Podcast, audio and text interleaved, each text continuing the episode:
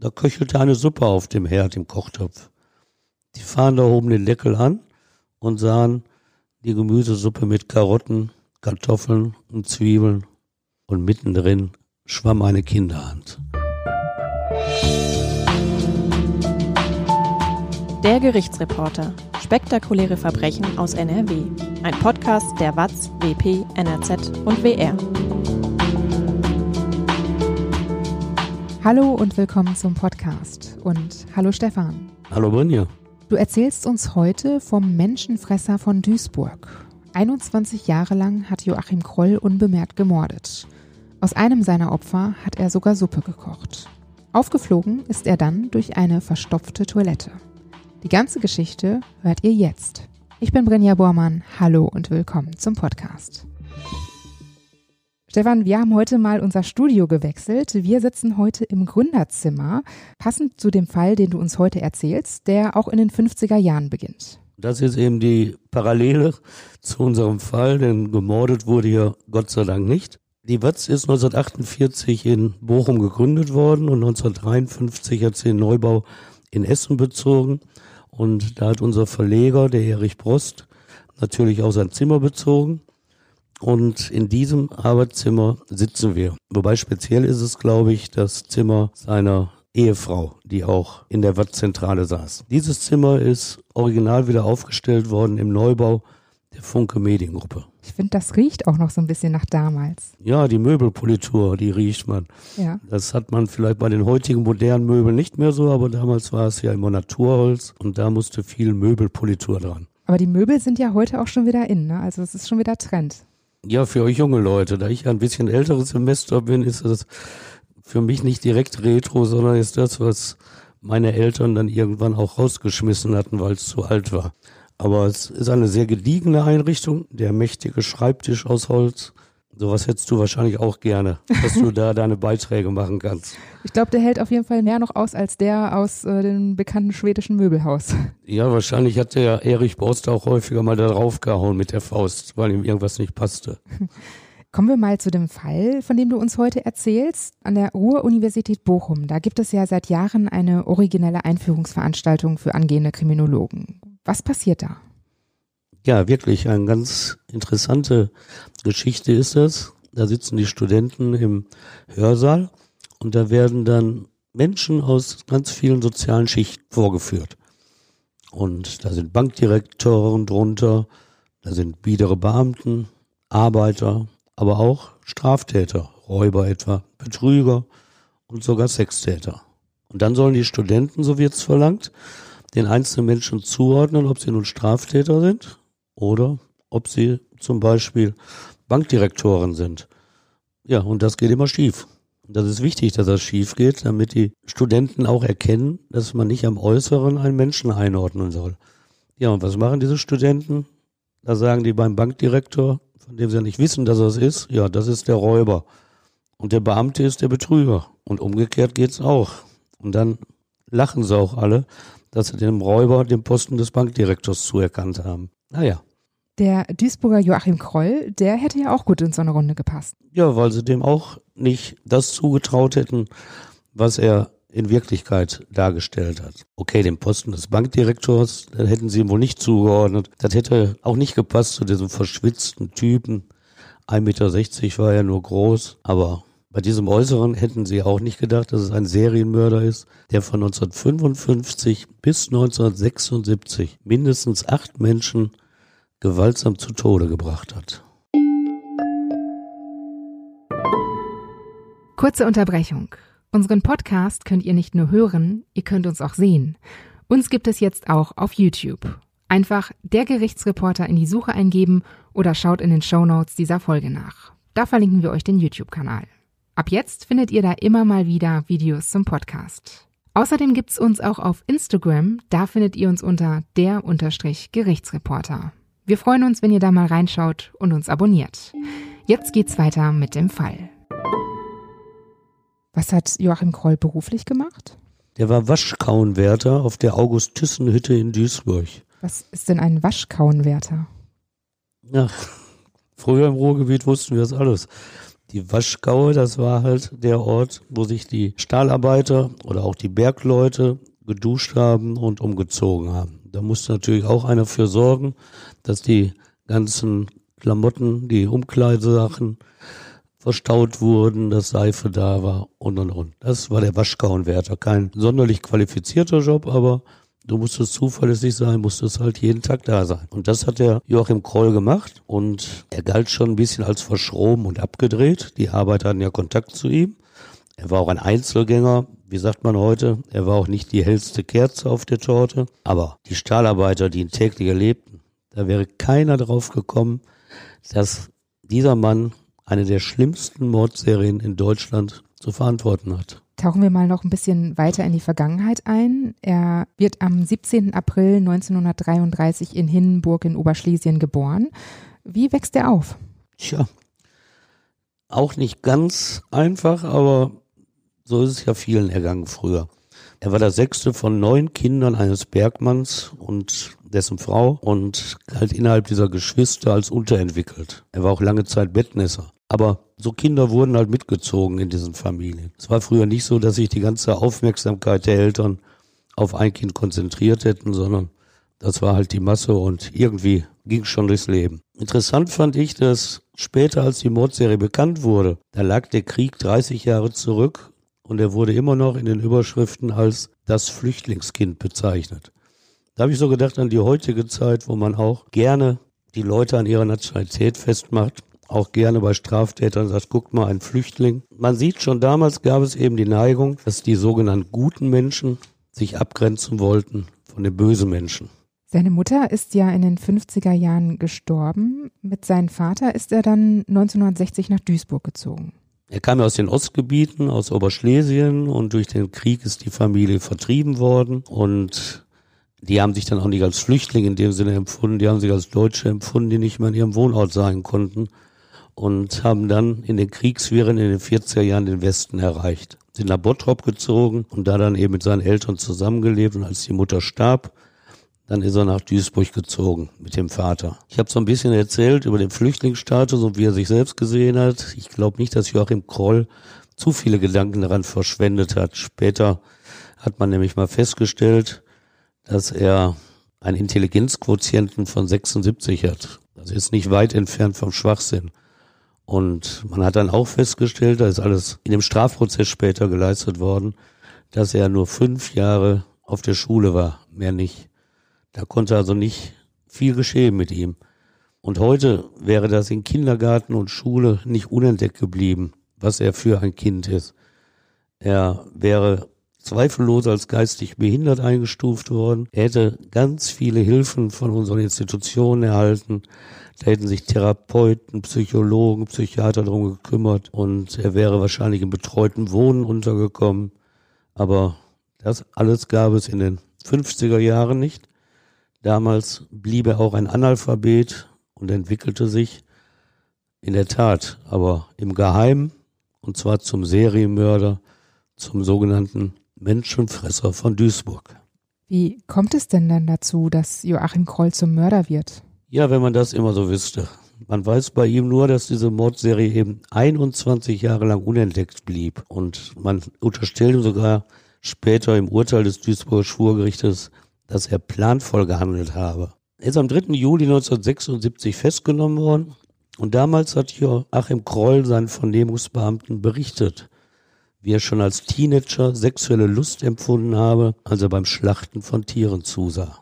Damals kamen ja die Schlachter sogar noch nach Hause. Ja, das kennt ihr jüngeren Menschen ja nicht. Gerade die, die nach 1970 geboren sind. Heutzutage wird ja in Schlachthöfen geschlachtet und nicht mal mehr der Metzger darf es oft bei sich selber im eigenen Betrieb. Damals, da haben sich viele Haushalte Nutztiere gehalten und selbst in den Großstädten fuhren Schlachter zu diesen Familien und töteten und zerlegten regelmäßig die Tiere. Nachbarn halfen mit, das Fleisch dann zu portionieren einzulagern oder zu verwursten. Das ist heute unvorstellbar. Joachim Kroll erzählte dem Beamten, wie er beim Schlachten dabei war und wie es ihn erregt habe, wenn der Schlechter die Tiere tötete und ausweitete. Und er hat auch erzählt, dass er als Teenager Sex mit Tieren gehabt habe. Er bekannte sich also zur Sodomie und sorgte für Erschrecken und Ekel der Polizisten, wenn er so detailliert über Geschlechtsverkehr mit Schwein geredet hat. Hat das damals niemand mitbekommen? Ich will nicht sagen, das sei beim Schlachten in ländlicher Umgebung an der Tagesordnung gewesen.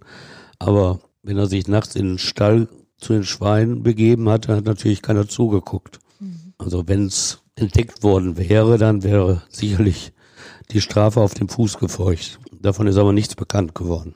21 Jahre lang mordet Joachim Kroll unentdeckt. Was da alles passiert sein soll, das erzählst du uns gleich noch im Detail. Am 3. Juli 1976, da wird er plötzlich festgenommen. Wie kommt es dazu? Es war ein Zufall, der der Polizei geholfen hat und der diese Mordserie dann auch letztlich beendet hat. Ein Kind ist verschwunden. Die vier Jahre alte Marion Ketter in Duisburg-La. Sie war am 2. Juli verschwunden. Die Eltern hatten sie als vermisst gemeldet. Fieberhaft suchten die Beamten und fragten in der Nachbarschaft, wer das Kind gesehen hat, wer Hinweise geben kann, so wie es immer läuft, wenn so was Schreckliches passiert. Und plötzlich kam am 3. Juli, also einen Tag nach der vermissten Anzeige, ein Mieter aus dem Nachbarhaus zu den Beamten. Und der sagte, die Toilette in seinem Haus sei verstopft. Und er glaube, das liege an dem Mieter über ihm, dem Joachim Kroll, der schlachte immer Kaninchen und entsorge den Abfall in der Toilette. Und er, dieser Hinweisgeber, er wohne unter Kroll und habe im WC bei sich blutiges Gewebe gesehen. Vielleicht sei das sogar Menschenfleisch. Hat natürlich keiner geglaubt, aber die Polizei ist natürlich rüber, um auch dieser Spur nachzugehen und hatten eigentlich gar keinen großen Verdacht, weil vormittags hatten sie noch bei Kroll geschellt und auch mit ihm gesprochen, ob er wisse, wo das Kind sei und er wusste nichts. Und weiter aufgefallen war der Joachim Kroll dem Beamten nicht. Und jetzt gingen sie wieder zu ihm, schellten an, er öffnete. Und ohne großen Widerstand ließ er sich auch in seine kleine Wohnung, zwei Zimmer. Und er war gerade dabei, sein Essen zuzubereiten. Was gab's da? Da köchelte eine Suppe auf dem Herd im Kochtopf. Die Fahnder hoben den Deckel an und sahen die Gemüsesuppe mit Karotten, Kartoffeln und Zwiebeln und mittendrin schwamm eine Kinderhand. Kannst dir vorstellen, was das selbst hartgesottenen Kriminalbeamten zu schaffen gemacht hat, wie sie geschockt waren. Und dann haben sie weitergeguckt in dieser Küche und sahen in Plastiktüten zerlegtes Menschenfleisch. Im Kühlschrank und Tiefkultur lag das. Und daneben stand dann dieser 1,60 Meter große Joachim Kroll und bekannte sich ganz sachlich, erzählte er, was jedem anderen Menschen unerträglich wäre, das zu erzählen. Er sagte, ich wollte wissen, wie Menschenfleisch schmeckt. Es schmeckte aber nicht. Das sagt er einfach so. Das sagt er einfach so. Und wenn du dich erinnerst, was für ein Typ er ist, dieser Intelligenzstand nah am Schwachsinn. Und wenn du die Tatserie siehst, dann weißt du auch, dass er nicht so zum Mitleid wahrscheinlich fähig war, nicht, wie man heute sagt, Empathie empfunden hat. Dann war das einfach in seiner Vorstellungswelt, ich wollte es essen, aber es schmeckte nicht. Wie hat er denn das kleine Mädchen überhaupt in seine Wohnung bekommen? Ja, diese Marion Ketter, die Vierjährige, die hat er einen Tag zuvor auf dem Spielplatz in der Nachbarschaft getroffen und hat das Mädchen angesprochen. Die kannte ihn ja auch vom Sehen. Und er hat der Kleinen dann Schokolade versprochen und ihn so in seine Wohnung gelockt. Und dann hat er sie ermordet und zerstückelt, während die Eltern nach ihrem Kind suchten. Wie viele Menschen hat Joachim Kroll denn insgesamt umgebracht? Tja, das weiß man nicht so genau. Er selber hat mal gesagt, das seien so 20 bis 30. Aber da ist man sich nicht ganz sicher, ob es stimmt. Und nachher wurde er auch nur für acht Fälle verurteilt. Die Ermittler waren eh völlig geschockt von dieser Person, denn dieser kleine Mann, der war ja nicht einmal vorbestraft. Er ging einer Arbeit nach, auch das sehr selten für Straftäter diesen Kalibers. Und in der Nachbarschaft und bei seinem Arbeitsplatz auf der August-Thyssen-Hütte ist er auch nicht weiter aufgefallen. Was er dann erzählte, sprengte eben alle Dimensionen, die man so als Mitglied einer Duisburger Mordkommission sonst zu hören bekommt. Diese Festnahme eines solchen Serienmörders, das war alles nur dem Zufall dieser verstopften Toilette zu verdanken. Ja, aber nochmal zu deiner Frage. So genau weiß eben niemand, wie viele Menschenleben er auf dem Gewissen hat. Er gestand zwar 14 Morde in 21 Jahren, meinte aber es seien viel mehr. Habe nur keine genauen Erinnerungen und habe irgendwann auch aufgehört, die Morde zu zählen. Ist ja nachvollziehbar. Das waren dann eben die 20 bis 30, von denen er sprach. Es gibt aber auch ja Zweifel an den Aussagen. Ja, die gibt es. Aber es gibt eben auch welche, wo seine Angaben sehr detailliert waren. Das Duisburger Schwurgericht hat nachher gesagt, nur die Geständnisse von ihm, die richtiges Täterwissen offenbaren. Dafür verurteilen wir ihn und nicht da, wo er nur so vage sagt, er sei es gewesen. Seine erste Tat, da hat er sehr genaue Erinnerungen dran gehabt. Das war 1955, am 8. Februar war es. Da, so sagte Kroll, habe er den ersten Menschen ermordet. Was ist da passiert? Er erzählte, er sei von seinem damaligen Wohnort Bottrop ins südliche Münsterland gefahren mit dem Zug. Und dort, in der Nähe von Lüdinghausen, habe eine 19-Jährige getroffen und sei mit ihr in eine Scheune gegangen. 22 Jahre alt war er damals, hatte zuvor noch nie Sex mit einer Frau gehabt. Man fragt sich natürlich auch, ob diese 19-Jährige freiwillig mit ihm in die Scheune gegangen ist oder ob er sie nicht gezogen hat. Aber da ist mir nichts Näheres bekannt. Er gestand aber, dass er sie habe vergewaltigen wollen, doch das sei schiefgegangen, denn er habe keine Erektion bekommen. Er habe versagt und deshalb habe er sie erstochen und ihre Leiche dann verstümmelt. Ein Jahr später, da begeht er ja schon den nächsten Mord. Ja, die Pause war gar nicht so lang und diesmal war es Bottrop Kirchhellen. Da hat er eine Zwölfjährige vergewaltigt und erwürgt. Und wieder drei Jahre später, 1959, eine 24-Jährige in Duisburg-Rheinhausen. Und im selben Jahr auch eine 16-Jährige, diesmal im Essener Stadtpark. Und er erzählte, er habe ihr auch Streifen von Fleisch aus Hüfte und Gesäß geschnitten. Man sieht also dieses Element, das er früh angeführt hat, das ihn das Schlachten von Tieren erregt hat. Das zieht sich durch diese Mordserie und fing nicht erst an, als er diese kleine Marion Ketter zerstückelt hat. 1965, da trifft er ein Liebespaar in einem Auto in Duisburg-Großen Baum. Was passiert da? Ja, er will die Frau vergewaltigen. Und dafür muss er natürlich den Freund, der auch im Auto sitzt, ausschalten. Und deshalb sticht er in einen Reifen des Autos. Der Mann kriegt das mit, steigt empört aus, will Kroll angreifen, aber Kroll ist schneller, hat das Messer und Kroll ersticht ihn. Sein Ziel, die Frau zu vergewaltigen, erreicht er aber nicht, denn die hat das mitbekommen und ist natürlich ganz schnell weggelaufen, ohne dass Kroll sie einholen kann. Und das ist eine Tat, die weicht ab so von seinem Muster, das er eigentlich hat. Die sexuelle Erregung ist eigentlich ein Tatmotiv, er will diese sexuelle Erregung erreichen, das zieht sich durch seine Serie. Aber sonst ist er eigentlich nicht so festgelegt. Oft sind es Kinder, die er tötet, kleine Mädchen vor allem. Zu seinen Opfern zählen aber auch Teenager und junge Frauen.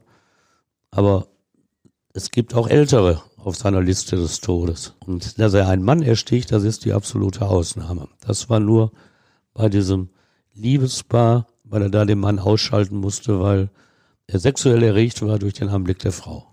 1966, da ermordet er eine Frau in Mahl und eine Fünfjährige in Wuppertal.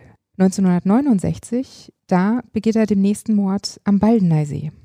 Ja, in Essen-Werden ist es eine 61-Jährige, die er in ein Gebüsch zieht, sie vergewaltigt und dann erwürgt. Das sind so die Geständnisse. Es waren noch viel mehr Morde dabei. Aber entsprach wirklich alles der Wahrheit, was er in den Vernehmungsprotokollen gestanden hatte. Nach einiger Zeit kamen auch den Ermittlern Zweifel auf. Manche Angaben erschienen zu vage. Und für einige Taten hatte die Justiz auch schon andere Männer rechtskräftig verurteilt hatte also die Beweislage gegen diese Männer als überzeugend und ausreichend angesehen. Und einige dieser Männer hatten Selbstmord begangen. Vielleicht als Beweis ihrer Schuld oder war es die Verzweiflungstat von Männern, die unschuldig verurteilt wurden. Die Justiz zeigte sich verunsichert. Er soll ja ausführliche Geständnisse abgelegt haben. Was bringt ihn dazu? Es kann natürlich die große Lebensweichte sein. Ein Mensch, der sich erleichtern will, der alle Straftaten offenbaren will. Als Gerichtsreporter beobachtest du aber auch immer, dass es eine Freude mancher Leute gibt, den Kriminalbeamten zu gefallen und dann etwas zu gestehen, was vielleicht gar nicht stimmte. Und so kamen auch die Zweifel auf, als nachher bekannt wurde, dass Joachim Kroll eigentlich nicht sofort gestanden hatte, sondern zuerst geschwiegen hatte. Und dann sprudelten die Geständnisse aus ihm heraus. Es war auch so, dass die Kripo ihm eine vertrauliche Vernehmungssituation gestaltet hatte. Und die machen da auch gar keinen Hehl raus. Die sagen, dass man natürlich nicht auf Konfrontation gehen darf mit Verdächtigen, sondern man muss schon gewisse Sympathie bei denen hervorrufen. Und man ist auch schnell zum Du übergegangen. Und das fand Kroll mit Sicherheit alles sehr ordentlich. Und muss sich das vorstellen, die Justizvollzugsbeamten im Gefängnis, die waren sogar bereit, mit ihm in der Zelle Skat zu spielen. Das war nämlich sein spezieller Wunsch. Er wollte mit ihnen Skat spielen und das machten die. Ist das so üblich? Nein, das ist nicht üblich. Aber Kroll fühlte sich in seinem Leben wahrscheinlich noch nie so akzeptiert von bürgerlichen Menschen, von Leuten, die weit über ihm standen. Er wird sich noch nie so wohl gefühlt haben. Es ist wohl auch nicht abwegig, der Kripo da einen gewissen Jagdinstinkt zu unterstellen. Es gibt da immer die Versuchung, viele ungeklärte Fälle aufzuklären, indem man einen Serientäter hat, der alles abnickt. Und dann kann man diese Fälle endlich erledigt zu den Akten stellen. Und Kroll, diesem Sonderling und Einzelgänger, dem darf wohl auch unterstellt werden, dass er es genoss, einmal im Mittelpunkt zu stehen. Und er wird es bemerkt haben, wie die Kripo zusehends zufriedener wurde, wenn er immer mehr Taten schilderte. Vor der Gerichtsverhandlung, da widerruft er aber wieder alle seine Geständnisse, außer den letzten Mord. Ja, den kann er ja schlecht widerrufen, wenn die äh, Beweise in seiner Küche von der Polizei gesichert wurden. Also da blieb er bei, dass er diese Vierjährige getötet hat, aber alles andere hat er dann widerrufen. Am 5. Oktober 1979 beginnt das Duisburger Schwurgericht die Verhandlung gegen Joachim Kroll. Die Medien haben aber schon längst geurteilt. Oh ja, da hieß es natürlich schlagwortartig der Ruhrkannibale oder der Menschenfresser von Duisburg. Da wird man ja wahrscheinlich auch nichts anderes erwarten können und wir haben unsere Podcast-Folge ja auch mit diesen plakativen Sachen betitelt. Was mich geschockt hat, ist, dass der Pfarrer, der die vierjährige Marion Ketter 1976 beigesetzt hatte, den Mord als, Zitat, die Tat eines vom Teufel besessenen Menschen geschildert hat. Und 1976, da war ich 17, 18 Jahre alt, erinnere ich mich noch gut dran, da war man eigentlich schon so weit zu erkennen, dass es auch kranke Menschen gibt, dass sie nicht vom Teufel besessen sind, sondern dass die eigentlich Jahrzehnte vorher in ihrer Kindheit hätten Hilfe benötigt. Das ist, wunderte mich also, dass auch ein Pfarrer sowas sagt. Und Kroll selber, der hat ja noch dazu beigetragen, dass die Empörung größer wurde, denn er ließ öffentlich verkünden, dass er schon bald mit seiner Entlassung rechne, weil er aus gesundheitlichen Gründen gar nicht haftfähig wäre. Und er bot auch an, mit einer Operation seinen Sexualtrieb beherrschen zu können, aber die Justiz ließ sich darauf nicht ein. Die Wissenschaft, die scheint es aber auch schwer mit dem Fall zu haben. Ja, da gab es also nach der Festnahme den Düsseldorfer Landesmedizinaldirektor Erich Roth und der hat dann ein Kurzgutachten abgeliefert, hat ihn als schuldfähig eingestuft und von lustmörderischen Beutezügen gesprochen. Er hat auch von Geschlechtshunger des Joachim Kroll gesprochen. Und dann wieder rief der Kroll auf einmal diese Geständnisse und dann hat der Gutachter erstmal kleine Brötchen gebacken und von dem Zitat Problem der falschen Selbstbeschuldigung gesprochen. Also da kein Wort mehr von Geschlechtshunger, was beim Einzeltäter ja auch nicht so angebracht ist, wenn plötzlich alle anderen Geständnisse wegfallen. Bei der Staatsanwaltschaft war es aber auch so, dass sie sich veranlasst sahen, nicht alle von Kroll eingestandene Morde anzuklagen. Ein ums andere Mal vermisste sie in seinen Geständnissen ausreichende überzeugende Beweismittel und dachte wohl auch, vielleicht hat er sich ja nur wichtig machen wollen. Und von den 14 gestandenen Morden blieben in der Anklage nur elf Sexualmorde übrig. Und das Schwurgericht Duisburg hat dann nachher im Urteil auch diese Taten auf acht vollendete und einen versuchten Mord reduziert. Es verurteilte Kroll nämlich allein für die Geständnisse, in denen er offenbart habe, Zitat, was nur der Täter wissen konnte. Aber es kommt ja auch nicht darauf an, ob 14, 20 oder 8, denn es reicht ja allemal für eine lebenslange Haftstrafe für Sicherheit möglicher Opfer, dass dieser Täter weggesperrt wird. Lebenslange Haft lautet dann ja das Urteil. Es gibt aber Kritik an den Verhandlungstagen. 151 sind es ja insgesamt. Und das ist ziemlich viel. Jetzt beklagt man ja heutzutage oft überlange Gerichtsverhandlungen, aber wie man sieht, gab es das früher genauso. Das Duisburger Schwurgericht hat mit 151 Prozesstagen auch gar kein schlechtes Gewissen gehabt, denn der Richter Paul Georg Schimmern, der lobte in der Urteilsverkündung sich und seine Richterkollegen für eine, Zitat, minutiöse Beweisaufnahme. Das sahen nicht alle so, Beobachter der Verhandlung sprachen dagegen von einer sehr unkonzentrierten und überforderten Kammer. Und dieser zeitliche Ablauf gibt ihm, glaube ich, auch recht. Vieles in diesem Verfahren dauerte sehr lange und mir ist nicht bekannt geworden, dass es in dem Verfahren eine Konfliktverteidigung gegeben hätte, die ständig den Ablauf verzögert hätte. Eigentlich sollen nämlich Angeklagte, die in Urhaft sitzen, um mal aufzuzeigen, was so alles schief lief, nach spätestens sechs Monaten vor Gericht stehen. Bei Kroll dauerte allein das drei Jahre. Das ist schon eine ganze Menge dann. Ja, und diese Verzögerung bis zur bis zum Beginn des Verfahrens ist ja meist der Staatsanwaltschaft anzulasten, dass die Anklage zu spät kommt. Ist in dem Fall natürlich auch begründet durch den Umfang der Ermittlung angesichts dieser vielen Morde. Aber dann dauerte die Hauptverhandlung vom 5. Oktober 1979 bis zum 8. April 1982, also gut zweieinhalb Jahre lang. Warum dauert das nochmal so lange? Also möglicherweise ja, weil die Kammer tatsächlich, wie das Gerichtsreporter meinten, unkonzentriert war. Aber es ist natürlich auch dem Umstand geschuldet, dass es eine ärztliche Bescheinigung für Kroll gab, dass gegen ihn aus gesundheitlichen Gründen pro Woche nur an zwei Tagen für jeweils zweieinhalb Stunden verhandelt werden durfte. Offenbar reichte wohl seine Konzentration nicht aus. Aber berichtet wird auch, dass das Gericht sich bei der Vernehmung der Zeugen verzettelt hat, immer in kleinste Details ging.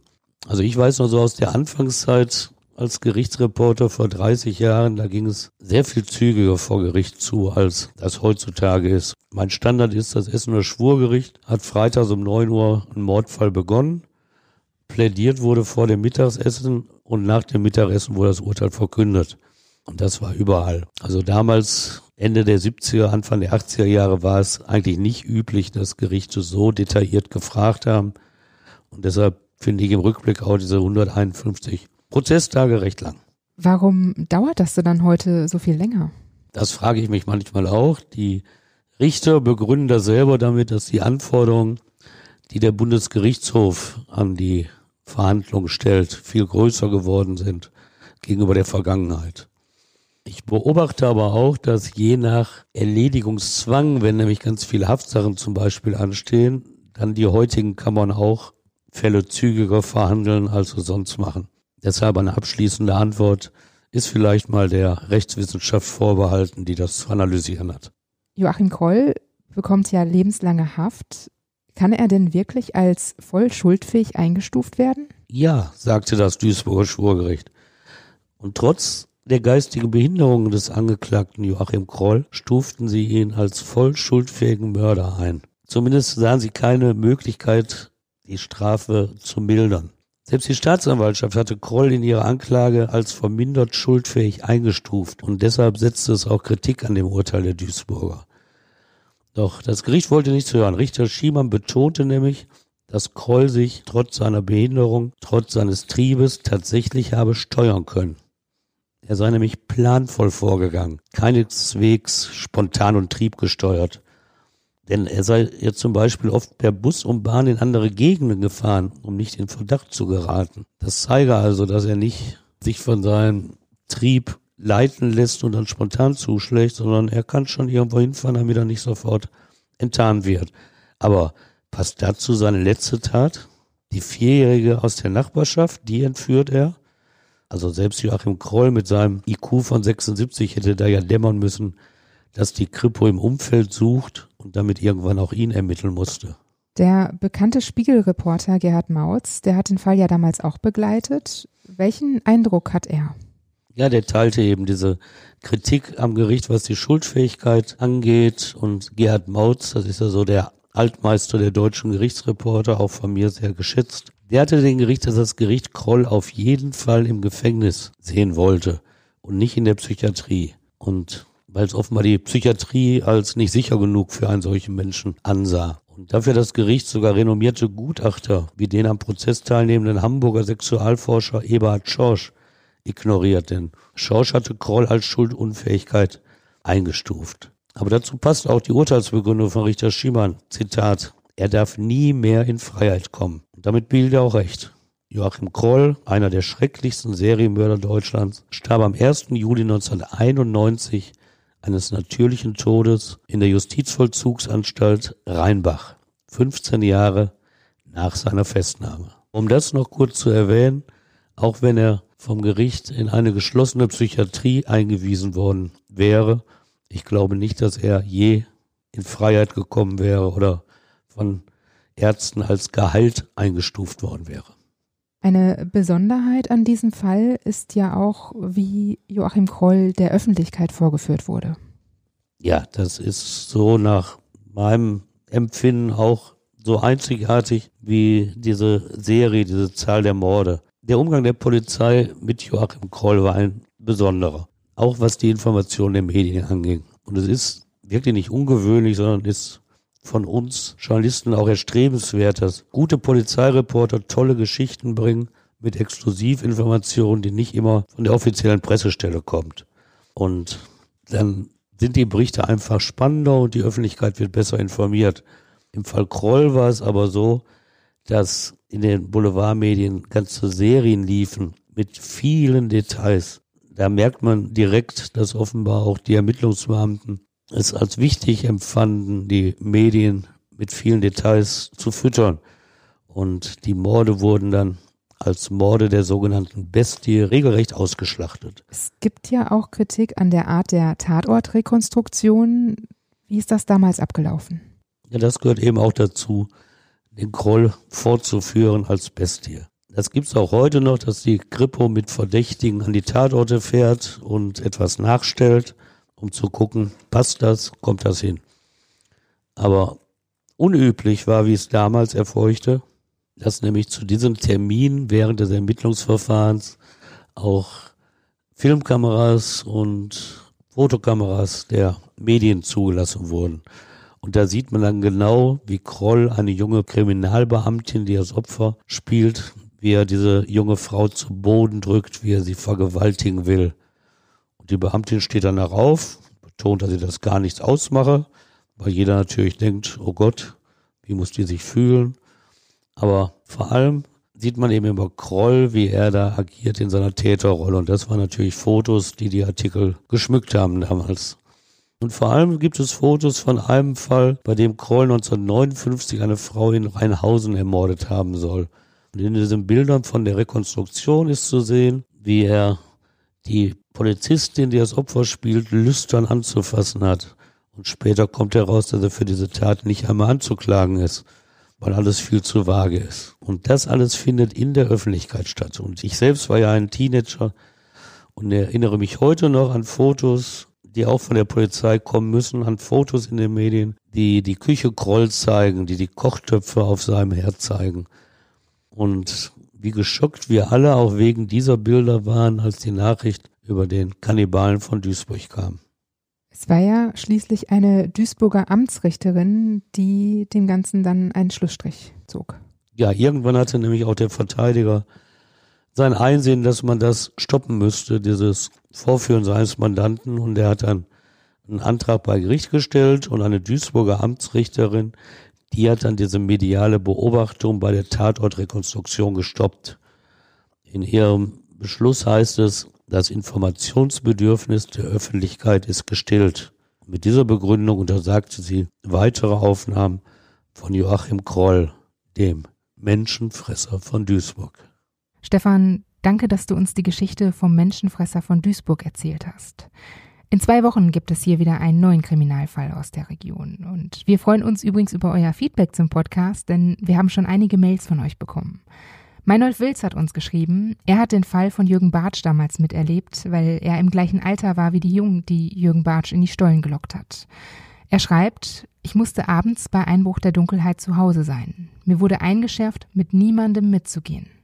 Als dann rauskam, dass die Jungen von der Kirmes verschwanden, war Kirmesbesuch nur noch mit den Eltern angesagt.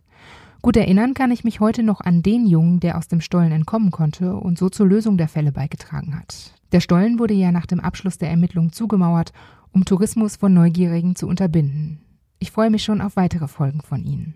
Danke, dass Sie Ihre persönliche Erfahrung mit uns teilen, denn ich selber kenne die Geschichte ja nur aus Erzählungen und finde es deshalb sehr interessant, wenn auch Menschen, die den Fall miterlebt haben, davon berichten. Feedback und Kritik könnt ihr uns immer gerne an hallo der-gerichtsreporter.de schicken.